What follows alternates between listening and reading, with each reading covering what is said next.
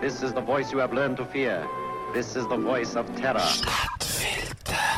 Ihre Gesichter sind rot vor Anstrengung. Zwölf Männer, sie brauchen ihre ganze Kraft und alle Hände, um das Bündel festzuheben. Ein Bündel, das zappelt, schreit, beißt, tritt und speuzt.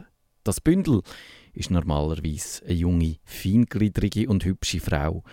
Doch jetzt zeigt sie eine erschreckende Fratze. Die Männer, die sie festheben, sind ihre Brüder, Cousins und Schwager.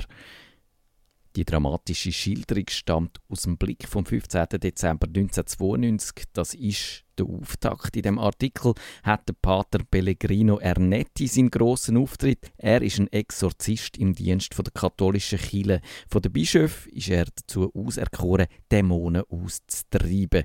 Über die Arbeit hat er ein Buch geschrieben, der Katechismus des Satans heißt Und der Blick behauptet, er hätte schon mehr als 200.000 so Teufelsaustreibungen durchgeführt. Dunkt mich jetzt ein bisschen viel. Weil das wären nämlich elf Exorzismen jeden Tag, während sie im ganzen Berufsleben Sonntag und Werktag. Aber wenn es im Blick steht, dann wird es wahrscheinlich stimmen. Der Pellegrino Ernetti ist jetzt aber nicht nur als Exorzist bekannt, sondern auch als genialer Erfinder. Der Ernetti hat sich ein Gerät namens Chronovisor ausdenkt und baut. 1964 ist seine Maschine funktionsbereit gewesen. Auch dank der Hilfe von zwölf hochkarätigen Wissenschaftlern. Nicht alle Namen sind bekannt, aber man weiß, dass der Ernetti Unterstützung von Enrico Fermi hat, einem Kernphysiker und Nobelpreisträger aus dem italienischen Pisa. Und der Werner von Braun ist ihm zur Seite gestanden, der Mann, der sowohl für die Nazis als auch für die NASA Raketen gebaut hat. Das Herzstück von dem Chronovisor ist ein Kathodenstrahlröhre Das ist das Teil, wo bei den alten Röhrenfernsehen das Bild angezeigt hat. Drumherum hat es eine Verkleidung und diverse Einstellknöpfe. Das markanteste Merkmal sind aber die kettenförmigen Antennen aus diversen geheimen Metalllegierungen. Empfangen hat der Chronovisor nicht ein normales Fernsehprogramm, sondern viel besser, man hat Ereignisse aus der Vergangenheit anschauen. Das Gerät hat die elektromagnetische Energie aufgefangen, wo vergangene Ereignisse zurücklehnt. Die Energie hat der Chronovisor auf dem Bildschirm sichtbar und über die Lautsprecher hörbar gemacht. Über die Knöpfe hat man die Zeit und den Ort ausgewählt und man hat das Gerät sogar so können einstellen, dass es vom allein historischen Personen nachgefolgt ist durch den Lauf der Geschichte. Der Ernetti hat seine Maschine benutzt, um sich einen alten Wunsch zu erfüllen. Er hat sich eine Aufführung vom tragischen Theaterstück Diestes angeschaut. Das stammt vom Seneca und hat bis da als verschollen gehalten. Die Aufführung ist im Jahr 169 vor Christus zu Rom.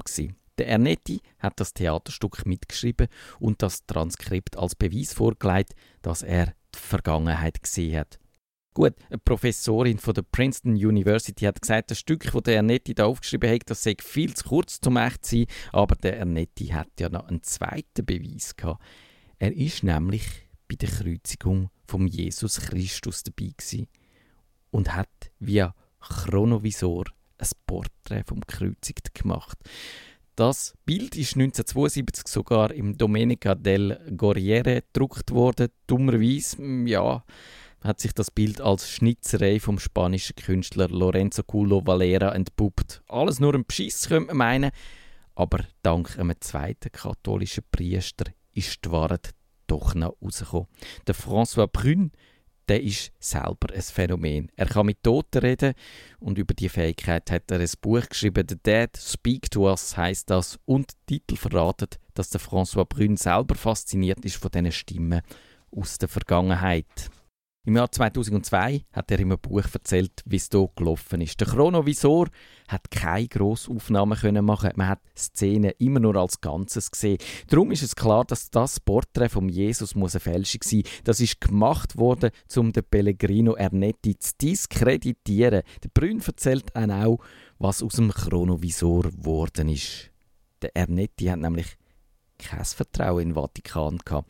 Darum hat er den Chronovisor auseinandergebaut und seine Pläne gut versteckt. Und zwar irgendwo in der Schweiz. Und jetzt müsste jemand nur noch herausfinden, wo genau die Pläne versteckt sind.